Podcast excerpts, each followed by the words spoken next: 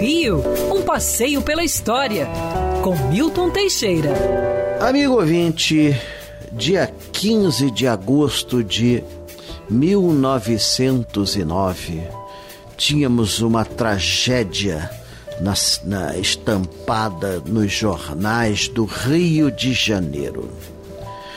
O escritor Euclides da Cunha, um dos fundadores da Academia Brasileira de Letras, jornalista e escritor, autor de Os Sertões, Peru versus Bolívia e outros livros importantes sobre o Brasil, morreu em duelo com o aspirante militar Dilermando de Assis, na sua casa no Engenho Novo.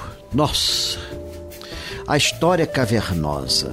Euclides da Cunha casou-se com uma jovem muito bonita, Sinhá Aninha, Saninha, Ana de Assis. Porém, Euclides vivia viajando e deixava a mulher na maior penúria.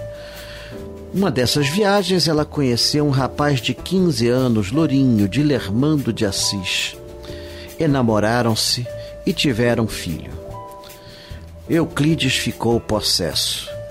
Depois de o romance continuar, mesmo após as proibições e promessas de fidelidade eterna, Euclides partiu para a vingança, com arma em punho, à casa de Dilermando. Lá chegando, pronunciou uma famosa frase: Vim para matar ou morrer. Euclides não era atirador profissional, Dilermando era, e o seu irmão que também morava na mesma casa de Norá de Assis, igualmente. Não houve saída. Euclides da Cunha foi ferido mortalmente e não escapou. Dilermando ficou com fama de assassino e foi execrado por toda a imprensa.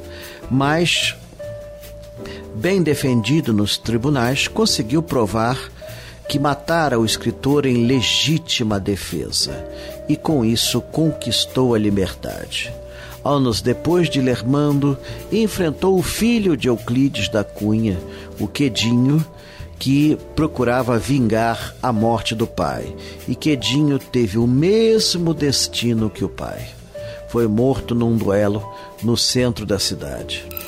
Quer ouvir essa coluna novamente? É só procurar nas plataformas de streaming de áudio.